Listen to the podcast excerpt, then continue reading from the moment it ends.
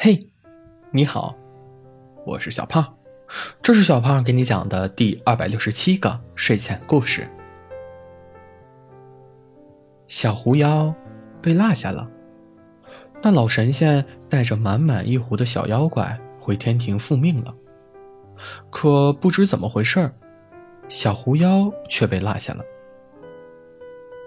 小狐妖还没来得及为自己的劫后余生感到庆幸。就见一个小道士大摇大摆地向自己走来。刚从湖里出来，小狐妖还处于虚弱的状态，跑也跑不了。小狐妖又陷入了绝望。小道士是老神仙的徒弟，但小道士是个仁慈的主，因此，老神仙捉妖的时候，小道士一般就在小酒馆等着。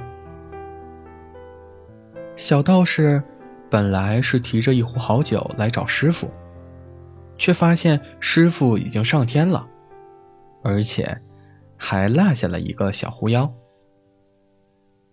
你不要过来，我很厉害的。小狐妖没办法，只能吓吓小道士。我不过来。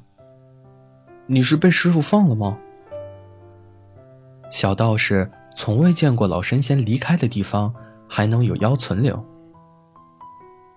小狐妖眼珠子转了转，这小道士怕不是傻，但也顾不得那么多，借枪道：“对的，老东呃呃不是老神仙，知道我从未害过人，又看我可怜，就把我放了。”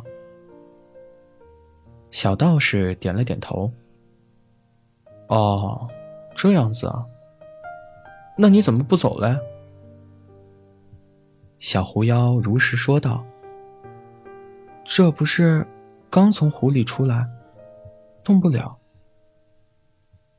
小道士这下明白了，随即小手一动，便帮小狐妖疗起伤来。小狐妖直到法力恢复，都不敢相信，这小道士太傻了吧！想起那老神仙收妖时的手段，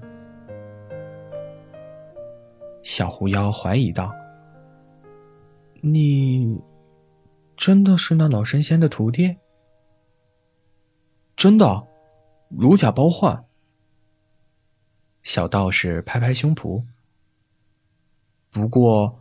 我见不得杀孽，只是跟着师傅修行。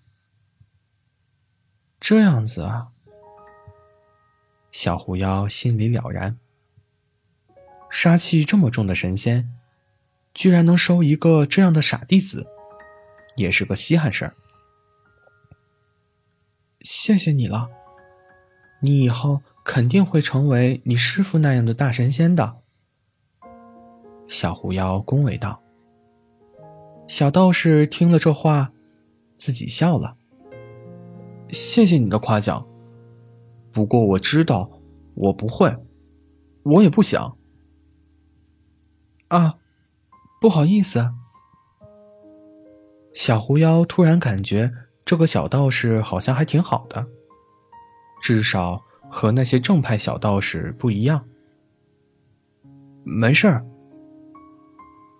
小道士笑了笑，突然话锋一转：“其实，你不是被我师傅放走的吧？”小狐妖突然警惕起来，作势要跑。“哎，等等！我不会对你怎么样的，只是我刚刚在帮你恢复的时候，发现师傅的印记在你身上还有。”小道士解释道：“我给你去掉吧。”小狐妖放下了防备，小道士又是一顿比划，接着道：“好了，你快走吧，我师傅不会再来人间了。”小狐妖跑得很干脆，可跑着跑着，他开始担心小道士。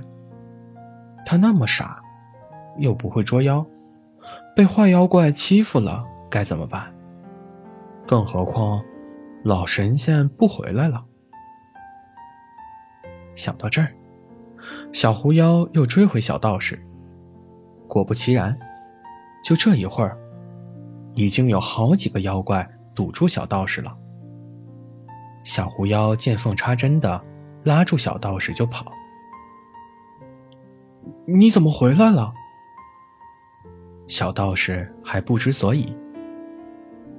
带你回去，好好折磨，报复老神仙。小狐妖恐吓道。风声中传来小道士的笑声。好了，故事讲完了。故事来自微信公众号“睡前故事杂货店”。我们下次再见，晚安。